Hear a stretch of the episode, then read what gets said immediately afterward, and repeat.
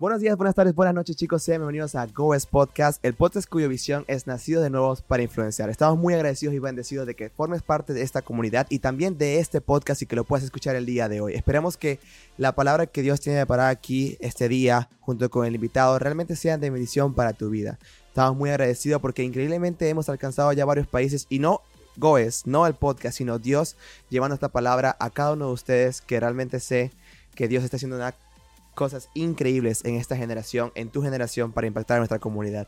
El día de hoy tenemos un invitado muy especial, como todos los invitados, pero quiero que presentarles a este chico porque cuando lo conocí fue impactante cómo su vida se asemeja mucho a la vida de muchos jóvenes, pero que algo cambió en su vida que lo hizo hoy tener una madurez espiritual que lo hace ser nada más y nada menos que un líder de jóvenes en su iglesia. Damas y caballeros, chicos y chicas, demos la bienvenida a Sebastián Jiménez, líder de jóvenes en la iglesia Casa Paternal. Por cierto, por cierto, hoy también tenemos público en casa. Hoy tenemos, vamos a saludar, saludos, saludos. Cuéntame, Sebastián, ¿cómo estás hoy? ¿Cómo te encuentras? Todo bien, gracias a Dios. Muy feliz, muy emocionado. Sí, no, es mi primer podcast. un poquito nervioso, pero estoy feliz, gracias a Dios.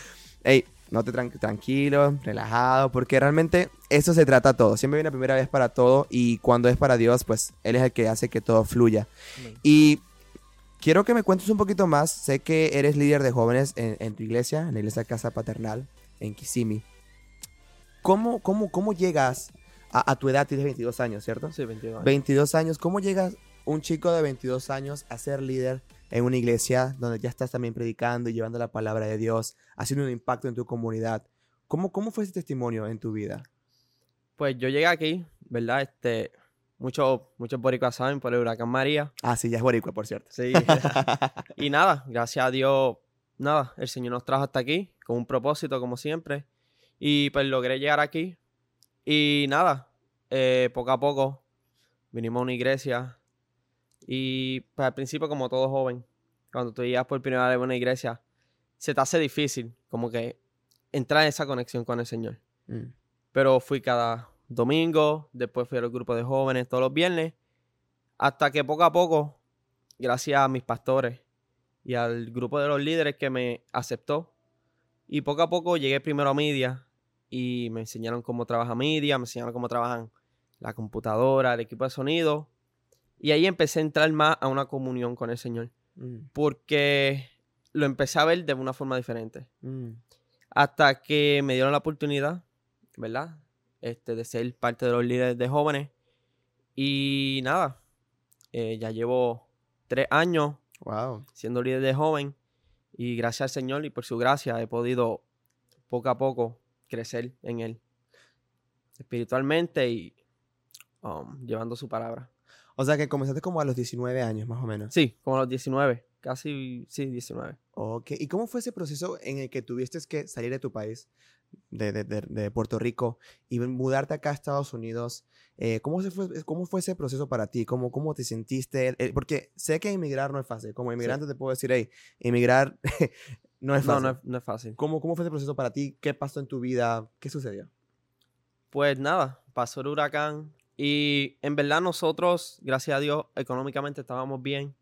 Y el huracán no destruyó nuestra casa, estábamos todo bien. Pero, ¿verdad? Mami decidió, vamos a, buscar una mejor oportunidad de vida, ¿sabes? No vinimos aquí por buscar una iglesia y nada de eso. Era más para buscar una oportunidad nueva de vida, ¿sabes? Como todo inmigrante, ¿sabes? Uno dice, en Estados Unidos hay una nueva oportunidad, mm. hay mejores escuelas, hay mejores universidades, hay más trabajo. Eso nada, mami dijo, vamos a mudarnos, y verdad, y nos mudamos. Y al principio fue difícil, ¿sabes? ¿sabe? La soledad, la depresión me ajopó. Mm. Porque llegar a un país extranjero donde tú no dominas el idioma de ellos es bien difícil. Porque tú vas a la escuela y sí, gracias a Dios, aquí en Florida hay muchos latinos. Pero también hay muchos americanos. Y se me hizo difícil al principio, como que entrar hasta con los mismos latinos, hasta con la misma comunidad latina se me hizo difícil eh, entrar con ellos y empecé a sentirme solo. En la escuela, pues en casa, obvio, porque pues mami tenía que salir a trabajar, mi hermana estaba en la escuela, estaba estudiando y empecé a sentirme solo. Y ahí fue que yo a la soledad a mi vida y gracias a Dios yo puedo decir que el Señor me sacó antes de entrar a una depresión. Porque una depresión ya es algo bien grande. Mm. Y nada, empecé a ir a la iglesia y ahí fue que empecé a ver algo diferente. Y a verlo como los jóvenes. Lo más que me impactó de la iglesia fue los jóvenes. Mm. Porque ver gente como yo adorando, ¿sabes? Alzando las manos. Y, tú te, y uno se sienta en esa silla y dice, wow, ¿cómo ellos lo hacen? Porque muchas veces nos da bochorno. Mm. Pero eso me impactó mucho. Y eso fue una de las cosas que me ayudó aquí. Fue más los jóvenes, poder ver los jóvenes. Wow. Y por eso ahora ser líder de jóvenes, para mí es más que un honor. Mm. Porque yo dije, yo digo, me senté en una silla y ahora yo los puedo llevar en un camino diferente y puedo dar mi testimonio y decir, mira, yo pasé por lo que tú pasabas. ¿Sabes? Yo me senté en esa silla y me sentía solo. Mm. Sentía que no tenía un amigo, pero conocí al Señor. Y ahora puedo llevar ese mensaje vivo de que podemos salir de ahí. Y ahora tienes muchos amigos en la iglesia. No, sí, no. Cuando estabas solo, en un proceso difícil, ahora pues pudiste crecer en esa parte. Llegaste a un lugar que no, no entendías, seguro, pero Dios igual te presentó el camino y te llevó a un propósito. Porque estás contando que, que pasaste por, por media, que hacer las diapositivas, la parte de audio, visuales en, en- en la iglesia. Y eso te llevó a encontrar, pues, imagino que una, una pasión por, por, por llevar la palabra, por, por Dios. Y eso se convirtió en un propósito. Qué importante es que en un lugar en donde estés, que Dios te puso, pues tú puedas dar eso que Él te ha dado, que puedas dar aquello que, que, que ha puesto en tu corazón para poder llevar la palabra de Dios y poder realmente ayudar a otros que pasaron por lo mismo o que están pasando por lo mismo que tú llegaste a pasar en aquel momento que, que estabas inmigrando a un país, pues solo, te sentiste solo, ¿no? Exactamente. Estabas con tu familia, pero te sientes solo. A veces pasa que uno está en un lugar muy crowded, muy lleno de personas. Y, y, y, y me contabas hace rato cuando estábamos en la mesa hablando que ibas a fiesta, pero que no te sentías cómodo en, en tu Sí. parte antes de, de- de ser cristiano. no me sentía, ¿sabes? Como que lo, lo hacía en el sentido de que, ok, todo joven quiere una fiesta. Ujú. Y mis amigos me decían, vamos, vamos para una fiesta o vamos para el cine, vamos para acá. Y al principio pues uno dice, sí, ¿sabes? Porque eh, tú dices, ok, voy a estar con ellos, vamos a pasar un buen tiempo, that's fine. Pero cuando tú llegas a esos lugares y tú te sientes solo, tú dices, wow, ni esto me llena, ¿sabes? No hay una fiesta, no hay un cine, no hay una compañía de, una- de un amigo que me está llenando. Mm. Pero como yo en Puerto Rico no iba a la, a- a la iglesia, no conseguía la fuente que llenaba uno.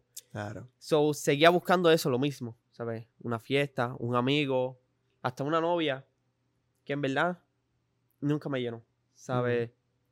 Por más que yo trataba y trataba y trataba, la felicidad siempre fue falsa, Ficticia. Mm. ¿sabes? Siempre fue... Me gusta mucho, como dice Faruco, fue una máscara. Oh. Fue una máscara que uno carga en una fiesta de felicidad, eh, estamos todos bien, pero a la verdad era una soledad que en mi corazón sentía. Wow. Y no fue hasta que conocí al Señor que me pude dar cuenta, porque eso es lo que pasa, hasta que tú no conoces al Señor se te hace difícil darte cuenta que tú lo que estás llevando es una máscara en tu vida, Mm. una máscara de que sí estoy feliz, porque el mundo, el mundo es un experto llenándote Wow. Pero cuando tú llegas a tu cuarto y te acuestas en tu cama, dices, wow, no pasó nada. Mm. Seguí vacío. Como salí, entré, Wow. ¿sabes? En el cuarto ya no están tus amigos. Ya no está la fiesta. ¿Sabes? Ya no hay nada. Y ahí es que tú dices, ¿qué hago ahora? Y yo creo que ahí es donde el- el- la depresión entra. Toca tu puerta y muchas veces la dejamos entrar porque Ajá. no tenemos al Señor, ¿sabes? Estamos en un lugar vacío con un corazón vacío. Claro, eso es como, eso es como que tú tienes un carro y le estás dando bastante uso y empieza a, dañarse, a dañarse, a dañarse y tú no sabes, tú sigues porque, bueno, el carro te lleva para allá, te lleva para acá, tú le echas gasolina porque, bueno, el carro necesita gasolina, tú sigues adelante, pa, pa, pa, pa, y cuando de repente el carro se te daña tú dices, pero ¿qué pasó? Se me dañó el carro. Y entonces empiezas a, a, a- a lavarlo y no se arregla. Entonces, ¿qué le pasa? Le echas gasolina, no se arregla. Y yo, pero ¿qué pasa? Y entonces empiezas a pulirlo, a pintarlo, a limpiarlo, a, a echarle agua al motor y nada, nada, nada. Porque resulta que intentaste arreglarlo de tantas maneras pero sin la herramienta adecuada y sin realmente saber cuál era el problema. Y siento que cuando, por ejemplo, el carro que se rompe, pues es con esa, gota de agua que derrama el vaso y demuestra, sale a relucir una depresión. Pero hace rato también estamos hablando que cabe destacar que nosotros no somos profesionales en el área de, de, de, salud mental y nada de eso. Estamos hablando acerca de nuestras experiencias y, y según lo que hemos eh, aprendido en la Biblia y, y, como jóvenes, pues que hemos pasado por situaciones parecidas. Vemos que, que, que, que este carro pues está dañándose y que la manera para poder arreglarlo es con esa herramienta que uno aprende y conoce, porque si no conoces la herramienta, ¿cómo vas a poder reparar un carro? Si se te destapa la depresión en tu vida, pero no conoces herramientas que puedan ayudarte, esa depresión puede hacerse más fuerte, más fuerte, más fuerte y puede alejarte realmente de, de una opción a un respiro de libertad o un respiro de que la depresión desaparezca, ¿no?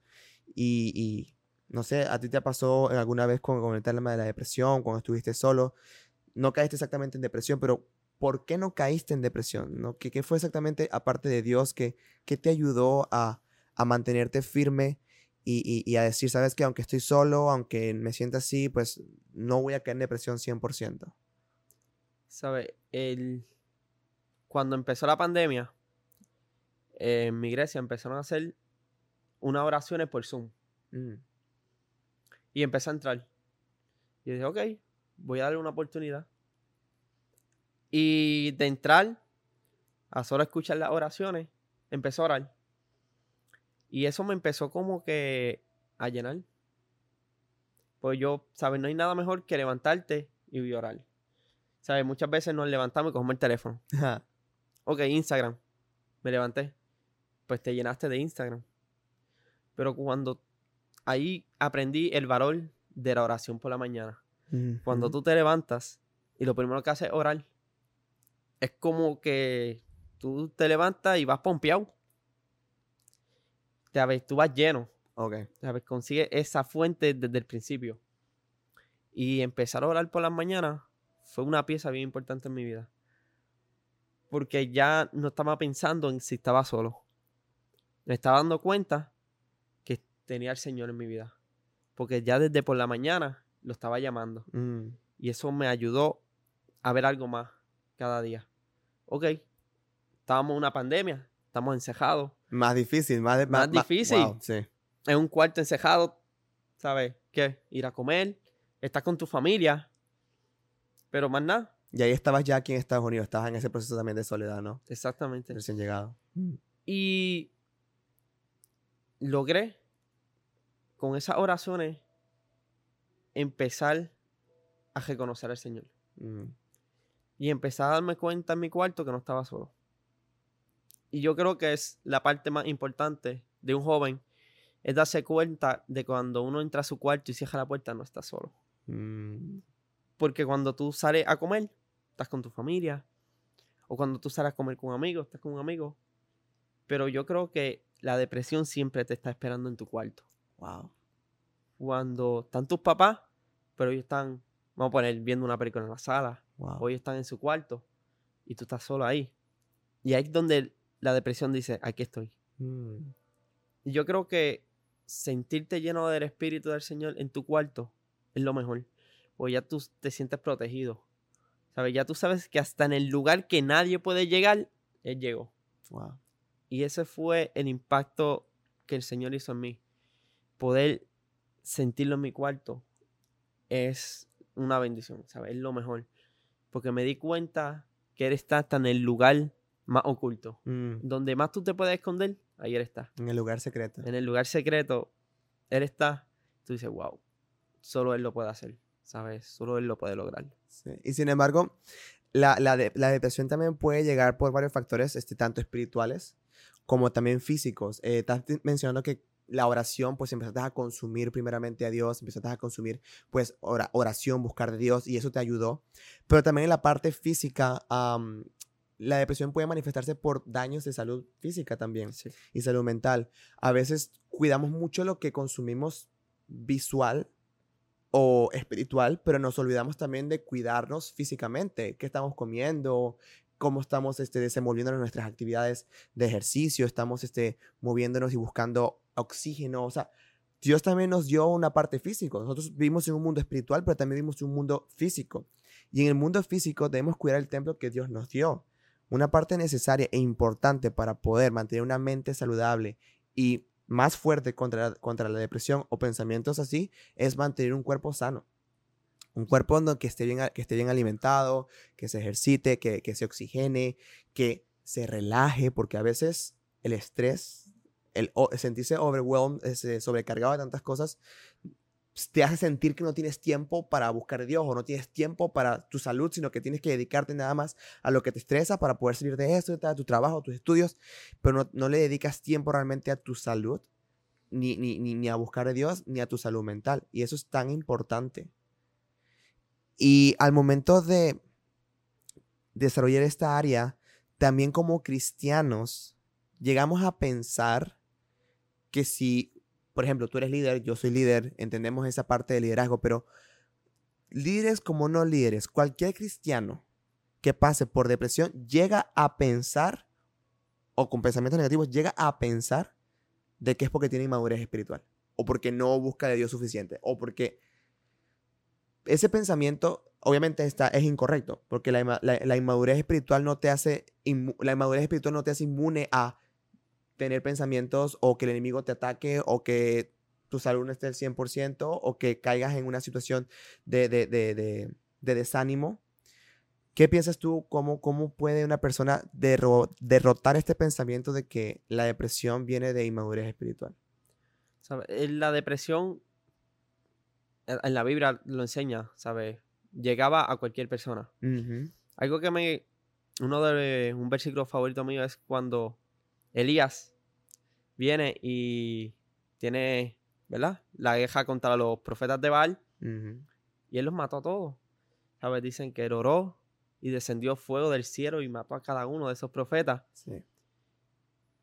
Y Jezabel dijo que lo iba a matar y se escondió en una cueva. Se asustó. ¿Sabes? Entonces dices, wow, un hombre que hizo hace no sé cuánto, vamos a poner una hora atrás, descender fuego del cielo hace cinco minutos se fue a esconder en una cueva. ¿Sabe? Cuánto tú sepas espiritualmente no te libra de nada. Lo único que te puede librar de, de, eso es una conexión con el Señor, siempre. Y saber de que hoy nos podemos caer y que mañana nos podemos caer. ¿Sabes?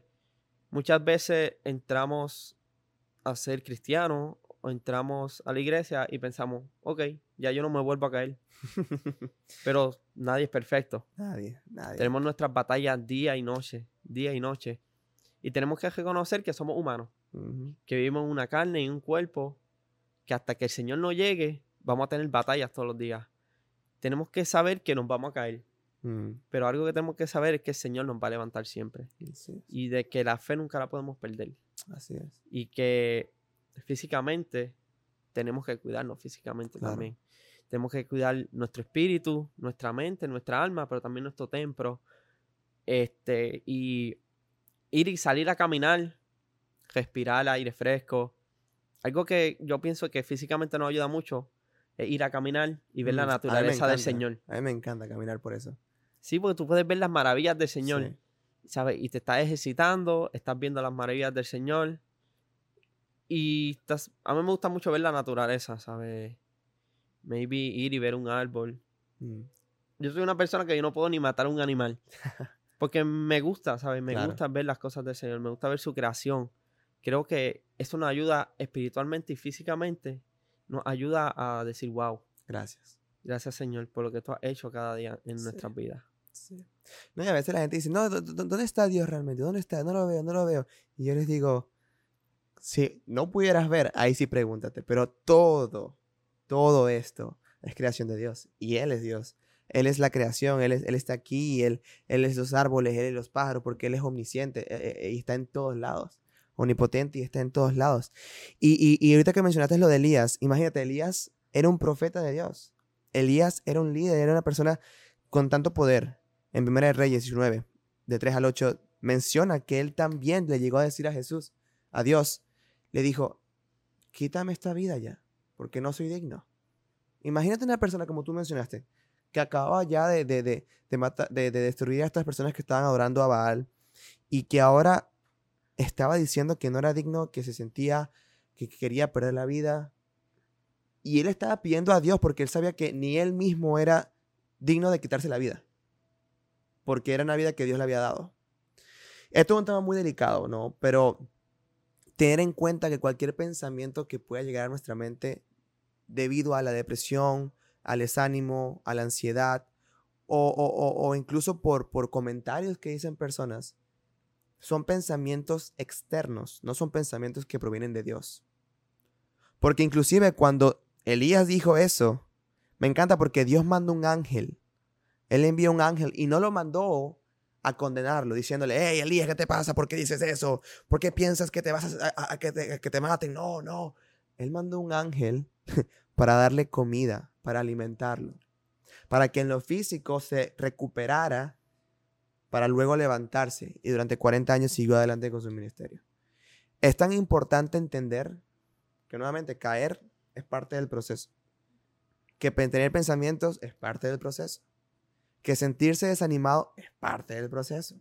Incluso Elías lo vivió, pero que Dios no vino a condenarte, que Dios no va a mandar ángeles a a, contradecir porque estás pensando mal, que te va a decir no, que tú no eres así, que tú eres un líder, que tú debes pensar bien. No, Él manda ángeles a alimentarte y ayudarte y a, y a, restaurarte.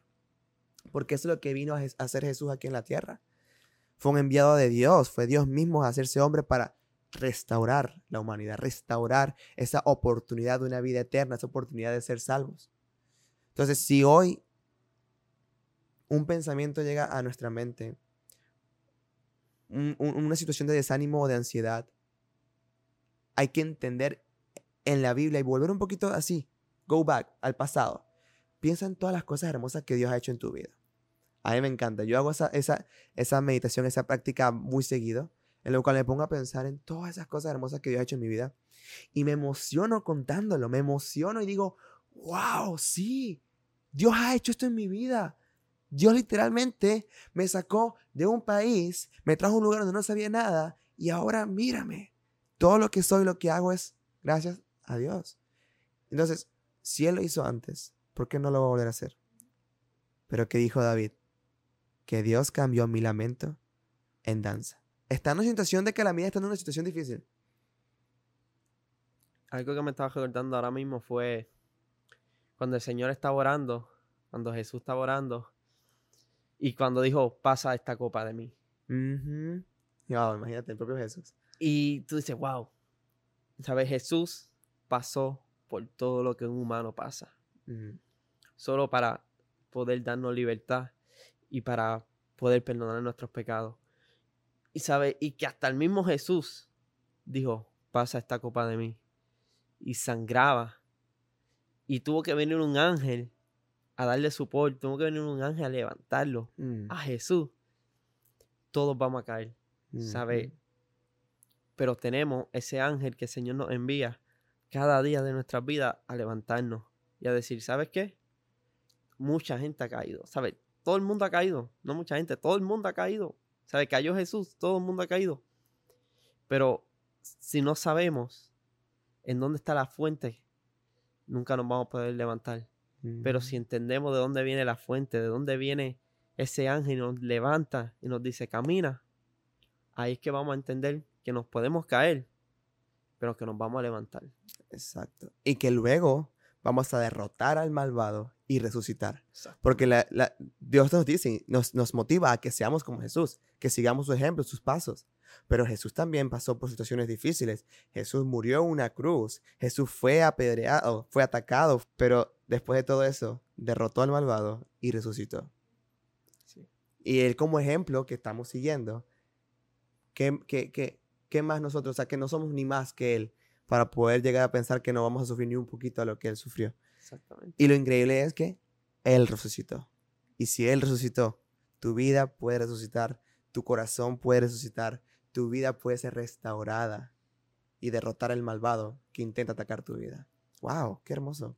Resucitó por nosotros para que nosotros ahora podamos resucitar ah, a cada uno de nuestros tropiezos. De hecho, cuando uno acepta al Señor en nuestro corazón, uno nace de nuevo. Exacto. Técnicamente estamos muriendo al pasado, resucitando para nacer de nuevo. Qué analogía tan bonita. Y es muy cierto. Mira, en Proverbios 15, 13 menciona que un corazón alegre trae una cara feliz, una, una cara de felicidad. Pero un corazón enfermo es un semblante de tristeza. El corazón también puede determinar qué pensamientos llegan a nuestra mente. Un corazón puede estar alegre para tener caras felices, pero un corazón puede estar enfermo también y puede que haya una cara feliz también, pero falsa una cara que nada más está haciendo de careta, como dijiste hace rato de, de, Farroco, que lo, que él dice. ¿Cómo puede un cristiano o un joven actual mantener un corazón sano, un corazón alegre, un corazón vivo por la gracia de Dios, que, que, que, que, esté apasionado buscando de Dios hoy en día, en una situación tan difícil, con una rutina, con un día a día, con tantas cosas que están sucediendo? ¿Cómo podríamos hacer eso? el corazón es algo que todos los días uno tiene que mirarlo y decir. Y que es engañoso, por cierto. Exacto. Es difícil porque es un corazón engañoso mm. y uno tiene que estar pendiente a él. So, algo que yo siempre he aprendido, uno tiene que tener cuidado con lo que oye y con lo que ve. Mm. Porque la puerta del corazón son los ojos y el, oído, y el oído también, ¿sabes? Son las puertas y la boca, ¿sabes? Son puertas eh, claro. que podemos, esta la puedo usar esta la puedo ver y esta la puedo escuchar. Y si yo no protejo esas tres cosas, entra al corazón. Lo que entre por aquí va para el corazón. Claro. Y es importante protegernos día a día. ¿Sabes? Día a día. Y en una generación que queremos hacer ser como los demás, ¿sabes? Algo que a mí me gusta decir mucho es que estamos siendo una generación que nos gusta seguir, pero no queremos ser líderes. Mm. Y cada vez que seguimos, nuestro corazón se afecta. Mm. Pero si fuéramos líderes, podríamos ver y decir, ok, esto sí, esto no. Y podríamos distinguir lo que sí puede entrar, pero lo que no puede entrar. Tocaste un punto bien, bien bueno. ¿eh? Porque es una puerta. Y lo que entre si entra algo que no tiene que entrar, va a batallar con lo, que, mm. con lo que tiene que entrar. Mm. Va a batallar con lo que el Señor nos puso. Y vamos a tener esa batalla día a día. Y siempre vamos a tener batallas con el corazón. Y más en este mundo, porque por más que tratemos de huir, siempre van a haber cosas. Y como quiera, tenemos que salir al mundo a llevar su evangelio. So, yo soy una persona que trato de cuidar mucho el corazón. No estoy diciendo que tengo un corazón perfecto, ¿saben? Nadie tiene un corazón perfecto. Pero es ser líder, saber a qué sí y a qué no. Mm. ¿Qué puede afectar mis valores? ¿Qué puede afectar el llamado de Dios? ¿Y qué puede ser de provecho? ¿Qué puede llevarme a una nueva etapa? Yo pienso que eso es algo bien importante y más en la vida de un joven. ¿Sabes? Sentarnos todos los días y decir, ok, ¿qué hice hoy? ¿Qué afectó mi corazón? ¿Y qué fue de bendición para mi corazón? Yo pienso que eso es algo día a día, ¿sabes? Eso es algo que si tú pierdes un día de eso, algo que no tenía que entrar puede entrar y afectar tu mm, corazón. Mm. No, y también lo que me encanta, me encanta que dijiste eso de los líderes. Y es muy cierto. Queremos seguir, eh, disculpa, que de verdad que fue muy impactante. Y es verdad, queremos seguir, pero no queremos ser líder. ¿Cuántas veces no hemos seguido a un influencer o no hemos seguido a, a un artista que admiramos desde nuestra juventud y que de repente falla? que de repente se cae. Y ay, no. ¿Ahora qué?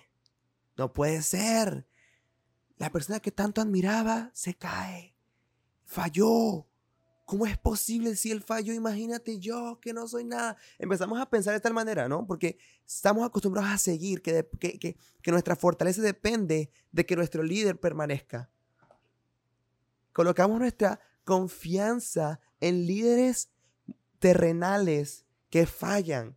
Y entonces nuestra emoción, em, nuestra salud emocional se desbalancea por culpa de un líder que falla. Exactamente. Y mira qué locura, porque un líder puede fallar, como estamos hablando. Sí. Inclusive el líder que tú más admiras, al pastor más grande que tú admires, al cantante más grande que tú admires, todos pueden fallar. Y es muy importante entonces que el verdadero líder que sigamos y que nuestra confianza esté puesta sea Jesús, porque Él es el único que no falla. Exactamente. Algo que siempre me, me gusta decir es que Jesús nunca fue un seguidor, Él fue un líder.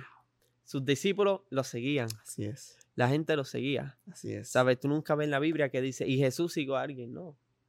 A Jesús lo seguían. Porque él tenía que proteger su corazón. Mm, Él tenía que seguir el, pan- el plan que el Señor lo trajo. ¿sabes? Su padre dijo, tú vas a venir, vas a morir, va a ir a donde tal persona, la vas a sanar, va a ir donde tal persona y va a decir que salga de ahí. Pero nunca vas a seguir a alguien. mm, Solo me sigues a mí. Y yo pienso que el, el mundo está f- hecho falta de líderes. De líderes que sigan al Señor. Wow. ¿Sabes? De líderes que su meta y su enfoque es solo ser Señor. wow. Porque estamos llenos de muchos seguidores. Mm, Y no es que ser un seguidor está mal. No. Porque los discípulos fueron seguidores. claro. Pero tienes que ver con mucha atención a quién tú estás siguiendo. Exacto. Porque eso te puede afectar tu corazón. Claro. Porque hay gente que su líder cae y ellos caen al lado de él. Ujú, So, tú tienes que estar muy pendiente a quién tú sigues, qué tu corazón sigue. Porque si tú dejas que tu corazón siga a una persona, sabes que si esa persona se cae, tu corazón se puede caer. No, y tener, y tener cuidado también de que si la persona, tú- el, el líder que tú sigues cae, tengas que entender que tú como seguidor también puedes ayudar a levantarlo. Exactamente. Porque tú puedes ser seguidor y líder al mismo tiempo. Porque Yes. primero que todo seguimos a Jesús. Siempre. Eh, Y, y yo puedo ser líder mientras sigo a Jesús. Pero también puedo seguir a, a un pastor que me está guiando, que me está discipulando, que me está ayudando. Y que si él llega a caerse, entender que no es que Jesús lo hizo caer. Es que en el mundo tendremos aflicciones, pero que Dios ha vencido el mundo. Entonces cuando entendamos eso, podemos entender que esas aflicciones están sucediendo en su vida y que podemos ser alguien de bendición para esas personas que están cayendo. Yo he visto muchas personas que, que, por ejemplo, en las redes, porque todos pasamos por situaciones, todos pasamos por, nadie está exento, que, por ejemplo, colocan eh, una foto, eh, voy a retirarme de las redes por tantos días. Y hay personas que lo primero que hacen es, uy, ¿qué hizo? ¿Qué pecado se metió? Uy, uy, ¿qué estará haciendo? Uy, se apartó de Dios, uy. Otros que se sienten afectados como que, "Ah, no puede ser, está pecando y lo otro, no puede ser. Pero otros que más bien dicen, estamos contigo, vamos a orar, vamos a ayudarte, aquí estamos. Busca de Dios, quiero que leas este versículo. O sea, ¿qué tipo de seguidor también eres? Exactamente. Porque seguidores, puedes seguir a alguien, eso es fácil seguirlo. Pero realmente estás dispuesto a apoyar a tu, a tu líder. Realmente estás dispuesto a hacer la diferencia para que mientras sigues, también lideres. Wow. Y levantarlo. Saber que si eres un seguidor, tú puedes levantar a tu líder. Mm, ¿Sabes? Tú puedes decirle, hey, tú caíste hoy, yo te levanto porque yo puedo caer mañana. ¿Sabes? Yo creo que lo mejor que creó el Señor es que fuéramos un cuerpo. mm, Y muchas veces olvidamos eso, de que somos un cuerpo en el Señor. Y que es cada uno, yo siempre lo veo como que cada uno somos una pieza del rompecabezas. Si se me pierde una pieza, yo no puedo terminar el rompecabezas. So, como líder, algo que yo he aprendido es que siempre yo tengo que estar pendiente a las piezas de mi rompecabezas. Porque ellas son importantes. Yo puedo ser un líder, pero ellas son importantes, ¿sabes? Todas las piezas son importantes para hacer el cuerpo del Señor y poder llevar ese evangelio. Así es. No, y es que eso es feo. Un rompecabezas que le falta una pieza, eso es lo Hmm. más horrible. Eso es frustrante, eso es frustración. Eso sí, una frustración. No, mentira. Eh, Mira, con este tema de, de lo que estamos hablando, de que somos líderes y somos ejemplos también, eh, quisiera romper el hielo, porque sé que ya alguien acá está viendo este video, está viendo el podcast y está diciendo, algo está ahí raro, algo está ahí raro. Y yo quiero sacarlo. Primero que todo, porque quiero que menciones el por qué hoy en día eh, lo sigues eh, haciendo y cómo comenzó para que aquel joven que tiene pensado algo parecido no caiga más bien en, en- en desobediencia o en algo que pueda más bien arruinar su vida. Eh, veo que estás usando zarcillos, pantallas le llamas tú, ¿no? Sí, ese tipo de cosas. Muy cool, me gusta ese de la cruz, me gusta bastante. Cuéntame, cuéntame un poco, ¿cómo, cómo comenzó esa, ese, ese estilo de usar zarcillos para ti? ¿Y, cómo fue eh, eh, ese inicio y por qué hoy en día sigues usándolo como cristiano? Pues, ¿verdad? En, en Puerto Rico es como un estilo. Ok. ¿Sabes? Muchos jóvenes se las ponen. Y yo siempre pues dije, pues yo quiero tener pantalla. Pero aunque para ese tiempo, ¿verdad? Yo no seguía al Señor, pero sí tenía unos valores. Claro. Y siempre respeté la opinión de mi madre, la opinión de mi padre. So, yo le pedí permiso. Dije, mami, ¿sabes? Yo me gustaría tener pantalla. Ella me dijo, cuando tú compras cierta edad, yo te dejo. Y yo lo respeté y me la hice. Y nada, siempre me han gustado. Pero cuando empecé a entrar más en los caminos del Señor, en un momento dado lo pensé en quitármela porque yo iba a una iglesia en Puerto Rico que yo me las tenía que quitar. So, cuando yo llegué más íntimamente con el Señor, yo pensé en quitármela. Yo dije, me las voy a quitar por respeto o por religión, no sé cómo decirlo. Claro. Pero llegó una vez este, un muchacho de la iglesia, un profeta, y me dijo, sé que te han juzgado mucho por tus pantallas, pero no te las quites porque el es parte de tu propósito. Y yo me quedé sorprendido. Yo dije, ¿cómo unas pantallas va a ser parte de un propósito? Claro, no. Pero sí es parte de un propósito. Porque los jóvenes me ven y me dicen, wow, qué cool. Tiene una pantalla. Mm. Ah, mira, es una cruz. Y eso yo lo utilizo para predicarle. Claro. ¿Sabes? Es una cruz, sí, en donde el Señor murió, en donde dio su vida por nosotros. Y pareciera algo tonto, pareciera algo sin, propósito. Pero hay jóvenes que lo ven. hay jóvenes que lo miran. Y yo sé que cuando yo estoy predicando, o estoy llevando una palabra, yo sé que hay jóvenes que lo miran y dicen, él tiene una pantalla. Claro. Él tiene una goja. ¿Por qué él lo tiene? ¿Cómo el Señor lo usa y él lo tiene? Porque en verdad el, el Señor está buscando corazones no está buscando una apariencia. Exacto. Corazones rendidos a Él. Rendidos a Él, ¿sabe? Lo importante del corazón es tu fe. Claro. ¿Sabes? Lo demás, el Señor lo hace. Claro. Lo demás Él se encarga. En la iglesia van a llegar personas con tatuajes, personas con pantalla. Y yo te aseguro que el Señor no va a decir, mira, quítate la goja, o mm. quítate la pantalla, o bójate el tatuaje el Señor lo que va a decir es, entrégame tu corazón. Mm, mm, porque lo que, claro que sí. Que de lo demás yo me encargo.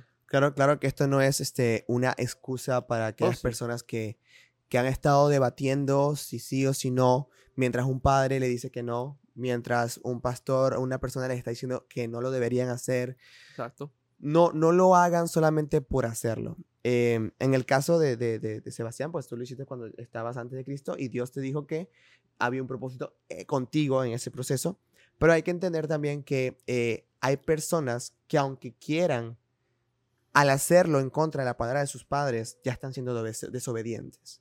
Y no es tanto en lo que tú te hagas o lo que tú te, te, te marques, es el hecho realmente de cómo está afectando esto tu corazón con Dios. Porque la desobediencia eso sí está mal. Exactamente. La rebeldía en contra a una decisión y opinión que tus padres te dan bajo el amor, o incluso tu pastor bajo el amor, hay que saber escucharla.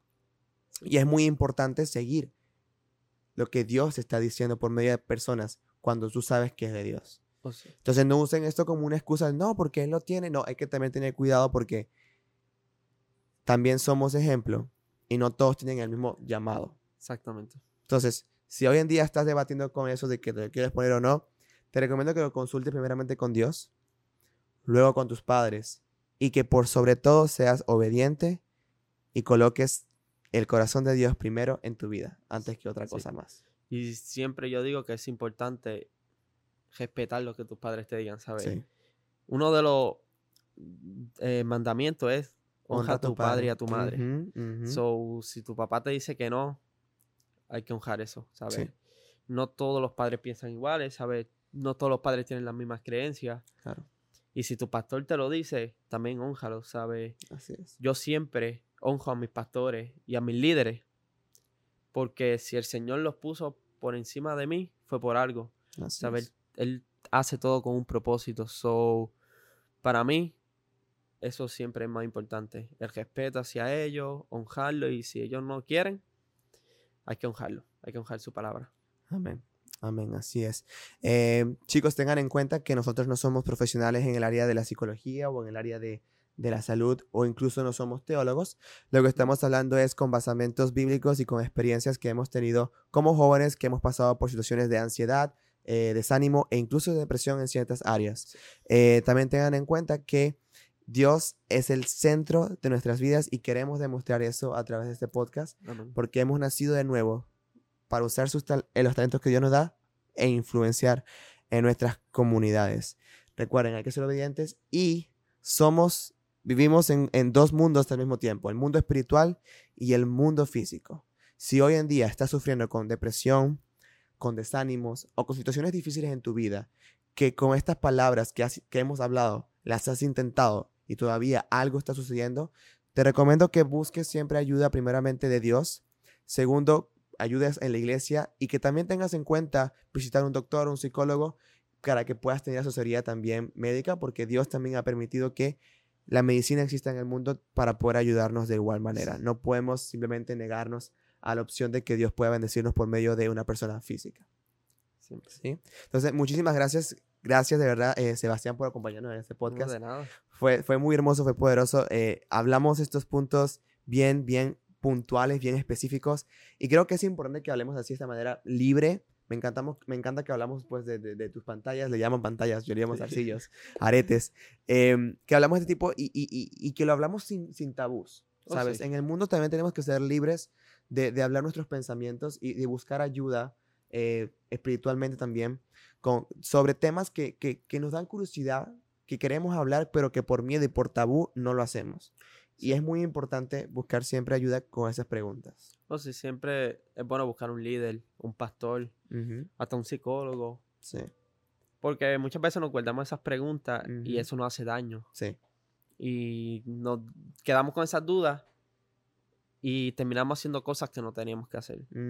siempre recomiendo un líder de una iglesia, un pastor, una pastora y siempre una persona que tú te puedas sentar y sentirte relajado, ¿sabes? Sentir la confianza, decirle todo y que sepan, ¿sabes? Muchas veces la gente se aguanta cosas porque piensa que un líder, un pastor se lo va a decir y va a ser un bochinche, ¿sabes? No. Mm.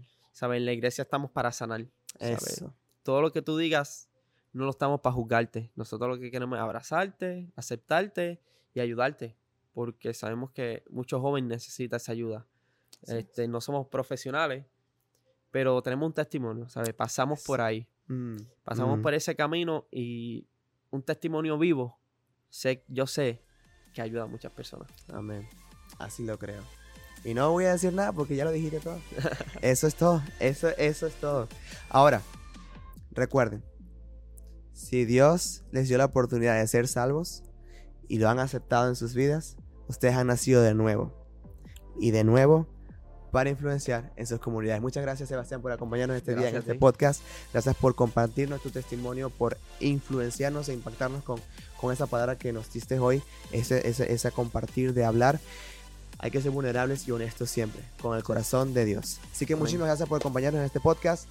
Todos los, todas las semanas, los jueves, estamos subiendo un episodio nuevo, así que nos vemos la próxima semana por el mismo canal, a la misma hora. Nos vemos, cuídense, Dios los bendiga y bye bye.